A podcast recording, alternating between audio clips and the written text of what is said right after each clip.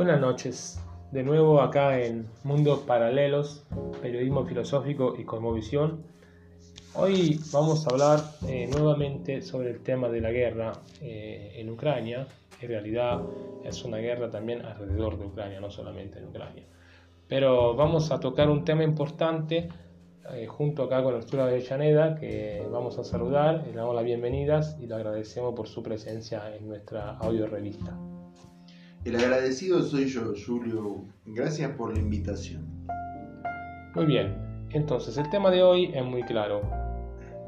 Crisis financiera, criptomonedas, nuevas valutas, nuevas monedas, nuevas divisas y guerras. ¿sí? Esta guerra, lo decimos siempre, en realidad es un momento clave de la historia del siglo XXI porque es un poco el escudo y la justificación al mismo tiempo de un cambio de políticas que eh, ya hace tiempo estaban fracasando, estaban eh, yendo hacia un abismo, digamos.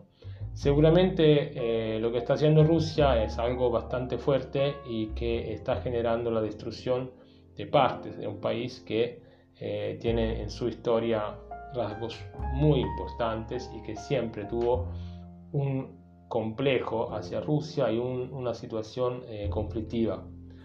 Pero eh, a este punto llegamos también, lamentablemente, gracias a políticas que se hicieron ya desde hace casi una década sobre el territorio ucraniano. Yo recuerdo ya hace tiempo haber viajado a Rumania en un encuentro en contra del fracking, de la extracción de gas no convencional, y haber hablado con compañeros de Ucrania que me contaban eh, cómo en realidad el ingreso de intereses de Estados Unidos eh, hiciera que el territorio cambiara su fisionomía y se inimicara lo que era Rusia, que era un país que lo había un poco polarizado, por así decirlo. Pero bueno, este es un poco el escenario de que eh, ya eh, hablamos un poco con respecto al tema de la energía, de la crisis energética y el colapso. Hoy vamos a hablar de la otra cara de la moneda, que es eh, la crisis financiera. Dijimos eh, la vez pasada que estamos muy enfocados en entender cuál será el cambio de la divisa que acompañará la energía en el mundo, debido a que el dólar, a pesar de su fuerza que todavía tiene, está en una fase muy importante de caída. Y acá se abre un poco el debate ¿no? sobre cuáles serán las mejores eh, opciones para el ahorrista, por ejemplo, argentino o mundial, europeo también, o norteamericano, en el marco de esta guerra que, lo volvemos a repetir, no es la causa eh, de lo que está pasando, tanto con la energía como con el dinero, con el mundo de la finanza y los valores, sino es un poco el efecto de lo que venía pasando, genera esta guerra que a su vez la usamos para justificar, ¿no? Un poco lo mismo que pasó con el COVID, ¿no? El tema de la actual situación de la guerra de divisas, obviamente no vamos a hacer un repaso histórico, pero tiene que ver con que alguna vez la teoría económica se fortaleció a sí misma, el monetarismo abandonó el patrón oro eh, y se fortaleció en el comercio de el recurso motor del progreso y el desarrollo que es la energía. En, esta oportunidad, esa, esa capacidad de generar una masa monetaria es la era de oro del desarrollismo eh, occidental, del capitalismo. Vence entonces un criterio de libre circulación, pero amañado a la moneda de referencia del triunfador de la última gran guerra. Ese, ese estado de situación se quiebra ahora, tomando entonces el final del petrodólar, cuando las grandes potencias que manejan esos recursos eligen libremente otras opciones monetarias. E incluso esta semana el presidente Putin no solo ofrece recibir rublos, que apreciarían entonces su divisa, sino también recibir oro a cambio del gas, del petróleo y de la energía, volviendo a un patrón antiguo que seguramente han calculado, han anticipado, puesto que son los tenedores de la reserva de oro más grandes del planeta. Así que es una tensión eh, y una incertidumbre. Vos me preguntabas por, las, eh, por la guerra de divisas, en particular las monedas electrónicas. Yo te diría que el, Bitcoin, por ejemplo, como eh, moneda de referencia dentro del mercado electrónico, es más que nada un espejo detrás del cual está la pared, está la realidad, no hay una energía, no hay un oro, pero sí funciona, cotiza, paga, devuelve y sirve para especular. Tanto como la, como la teoría monetarista nos hacía creer con el dólar. Claramente. Pero entonces a este punto llegamos y mi pregunta es la siguiente. ¿Desde hace cuánto que existen las burbujas financieras? ¿Y cómo en realidad en los últimos 30, 40 años esta dinámica de eh, burbujizar, digamos, el valor, ¿no? De las cosas. Yo te digo, lo vimos muy bien con los bienes naturales, con el tema del petróleo, por ejemplo, ¿no? Nosotros recordamos que durante la, la pandemia, durante, bueno, que está así igual, durante la, lo que eran los grandes, el gran encierre, ¿no? De esas eh, cuarentenas, el precio del petróleo, del barril, había caído muchísimo y ya pensamos que la petrolera estaba muerta. Y ahora eh, volvieron a, vivir gracias a la especulación que se hizo por la falta de gas ruso en el reparto del mundo occidental, básicamente. Eso no, nosotros lo vimos claramente cuando empezamos a ver, ¿no? Por ejemplo, el tema del fracking, esta gran mentira, ¿no?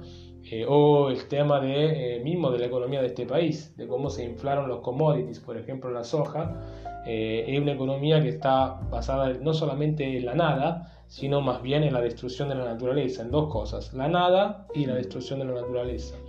Inclusive, yo hablando con una, una galerista de Nueva York, muy importante, ella me explicó que también este patrón burbuja, digamos, del valor de las cosas, había afectado al arte. Porque inclusive se contrataban artistas y se compraba, o sea, una muestra, se compraba la producción entera del artista y se metía en el cabo del banco la producción años para que estas obras siguieran agarrando valor, ¿no? Y subiendo valor. Todo esto, si lo, si lo pensamos por el arte, vos de estar viendo justamente, es ridículo. Pero pensado con eh, commodities, con bienes que realmente permiten tanto la vida humana como el desarrollo de las sociedades, es trágico. Pero bueno, nosotros estamos hoy frente a todo esto, ¿no? ¿Y cómo vamos a salir? Y sobre todo, ¿de dónde empieza esto y hacia dónde va? el, cuento de la pinchadura, de la burbuja, del crecimiento infinito que proponía el capitalismo occidentalizado, comienza a perder altitud en 2006 puntualmente, primer año en el que la clase media norteamericana comienza a consumir menos combustible de automóvil. Un indicador terrible, puesto que era el símbolo del bienestar de la clase, del estado de bienestar de la clase media americana, la vida en los suburbios. Así que en 2008 se produjo una crisis subprime, llamada así eh, una gran crisis inmobiliaria porque las clases medias bajas ya no accedían ya no solo al segundo automóvil o al nivel de consumo de energía anterior, sino que tampoco podían pagar esas enormes casas y la calefacción que implicaba calefaccionarlas, pasó a ser eh, la gran pinchadura de la burbuja del desarrollo y el estado de bienestar en 2008. Así nació una nueva versión del monetarismo que se traiciona a sí misma, que se llama la flexibilización cuantitativa donde se rescatan las grandes empresas financieras con emisión monetaria y, no con trabajo, ni con proyecto, ni con industria, ni con la conquista militar de ningún territorio nuevo que lo permita, eh, simplemente con la impresión de moneda.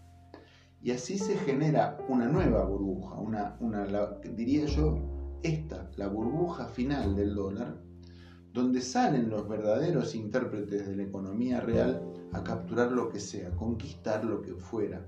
Y ahí es lo que vemos nosotros, y acordate que lo llamábamos de esa manera, la captura de las commodities, la furia por el fracking, por la sojización, por la megaminería, robar, tratar de pasar un gran capital ficticio a algo concreto que pueda conservar después que se pinche el gran relato de la burbuja de Occidente.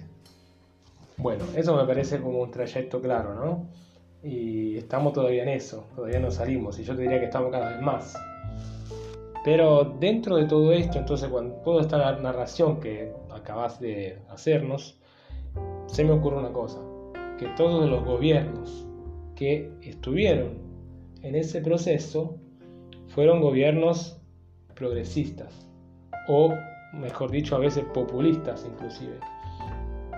Y yo me pregunto entonces hoy día realmente si esta política de eh, impresión de dinero, de, inflamiento de burbujas, de reproducción de valores inexistentes y a la vez también de eh, movimientos económicos y acumulación de bienes que no existen y de sustracción también de los bienes a las clases bajas. Ahí creo que haya un problema grande dentro del marco de lo que es el progresismo mundial hoy, ¿no? O lo que se llama izquierda o centroizquierda al gobierno. Bueno, es una linda oportunidad para releer, para hacer revisionismo incluso dentro de la misma izquierda. Pero me interesa primero referirme a esto, de la consecuencia social en el relato, en la narrativa del desarrollismo, puesto que este, este efecto dominó de la caída de la burbuja va a arrastrar obviamente primero la energía, después los alimentos, pero finalmente va a hacernos comprender que toda esta estructura del crédito y del universitario exitoso y del comerciante emprendedor tiene un techo y que en un punto la población tiene que abandonar el concepto de pertenecer a la metrópolis por esa vía, por la vía del emprender, por la vía del crédito, por la vía del estudiar. Digamos, es una caída de la narrativa desarrollista, progresista, populista, que afecta también a la izquierda. O sea, no es solamente el final del monetarismo, el, último estertor de la burbuja del dólar, como el monopolio de la globalización, sino que también las izquierdas, que pudieron entonces, a, través del gremialismo, a través de la participación, verse con expectativas de ser incorporadas por ese método, por ese modelo, por la generosidad repentina de esos escenarios políticos o sociales, eh, va a tener que optar también por una narrativa objetiva. Así como el gran capital fugó a la commodity, no queda otro remedio que el gran proletariado ¿sí? se resitúe ahora en escenarios más rurales y más afines, más benéficos en su entorno natural a un modo de vida futuro.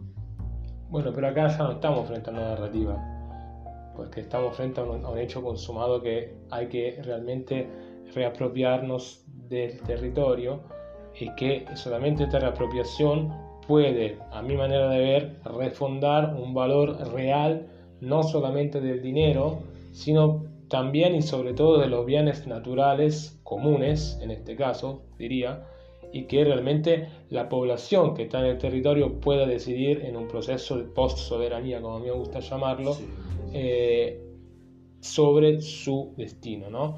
En este caso yo diría que eh, nos fuimos un poco del tema, pero como abrimos un horizonte, después vamos a volver al tema del de, el valor financiero que, que, se esconde detrás de esa guerra. Eh, en realidad hay dos autores italianos que cabe eh, mencionar. Uno es Giorgio Agamben, con el cual yo estudié y realmente tuve el, honor y el placer de eh, juntarme varias veces, invitarlo a la universidad, que justamente en un artículo decía que no hay forma fuera de la metrópoli diferente de la metrópoli. Es decir, que estamos en un momento en el cual la metrópolis realmente es la forma que ha tomado el mundo conocido, por lo menos en Occidente, y yo pienso que también en China, de una forma todavía más radical. Una, uno. Dos, hay que empezar a ver cómo está, cómo está haciendo eh, Hugo Mattei en Italia, que últimamente está hablando mucho sobre esto, volviendo a hablar, hablar y retematizar el tema de los bienes comunes, ¿no? que son bienes que pertenecen a una población en un lugar, que esa población decide sobre sus bienes y moviliza y motoriza su economía local en, en un segundo momento para entrar en conexión con una economía más grande. Pero si nos repartimos, del si, si, si nos repartimos el territorio de la forma que se hizo hasta ahora, o sea, las manos de pocas transnacionales, filtrado por los políticos, no vamos a poder salir de esta burbuja permanente.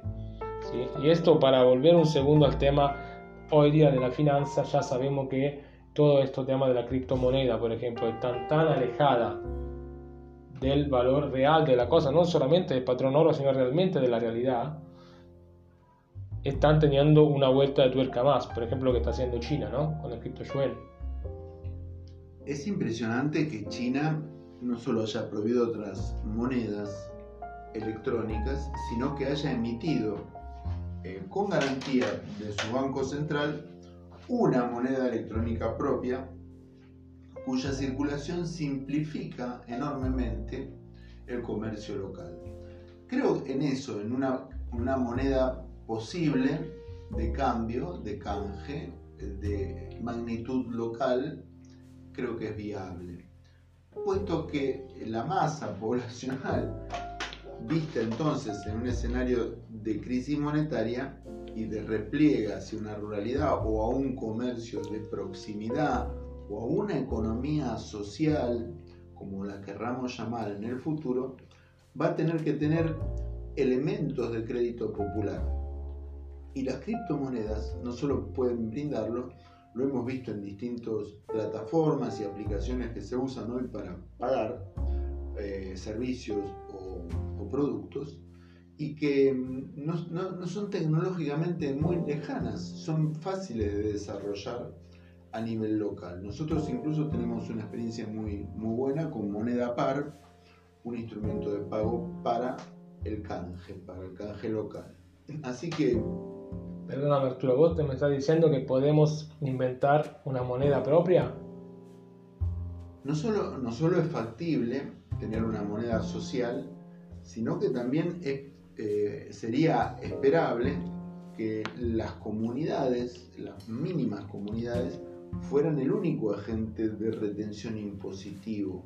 O sea, que la garantía del estado de bienestar tenga un primer escalón de aplicación donde la salud, la educación y el urbanismo, o por lo menos la satisfacción de los, de los servicios públicos, eh, esté relacionada a, tu a la capacidad económica de pagar tus impuestos, como es en todo el mundo. Aquí el agente de retención impositivo es cualquiera, va de todo el mundo y luego en, comunidades donde se extraen megaminerías, megacultivos, la gente de alrededor es pobre, es algo insólito. Tienen el PBI per cápita territorial más alto del mundo y no pueden comprarle ropa a los niños.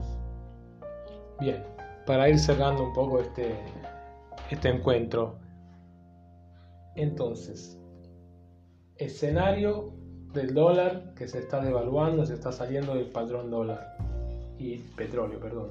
Está saliendo del petróleo dólar. Ya hace tiempo la inflación estaba plagando Estados Unidos. Una alumna mía me contaba que eh, hace, vive en Dallas y hace poco tiempo para tener un repuesto de un auto japonés le demoraron seis meses. O sea que el marido tuvo que alquilar un auto y además seguir pagando los gastos de, sus, de su auto. Dólar así, dólar especificado casi, ¿no? Que está a un valor casi parecido. Euro también, inflación monstruosa en zona euro, aumento de boletas, lo hablamos, combustible, bienes que ya no se consigue, que aumentan día a día ¿Qué vamos a hacer con nuestros ahorros? Es interesante. eh, lo ideal sería poder eh, usar como casino de apuestas el Bitcoin y otros títulos valores llamados derivados financieros y acopiar, como decían los abuelos italianos, Julio, en ladrillo o en oro, que eran bienes que usaban los inmigrantes eh, que vinieron aquí a la Argentina antiguamente. Tenían esa posibilidad de trasladarse de esa manera. Creo que el que opte por tener un automóvil más, un, segundo automóvil eh, o una enorme casa, eh, va a sufrir más el decrecimiento de la capacidad adquisitiva de las clases medias, que es inexorable, sobre todo en Europa, y lo hemos visto también en Estados Unidos por primera vez, hay bolsones de pobreza y desempleo, eh, que si bien Estados Unidos tiene una dinámica para resolverlo mucho más veloz, lo ha demostrado en varias oportunidades, sigue arrastrando la posibilidad de tener una recesión a partir de la ruptura de la burbuja del dólar también. Bien, bueno, creo que con esto estamos bien eh, listos para enfrentar esta posguerra, porque yo así la voy a llamar de ahora en adelante.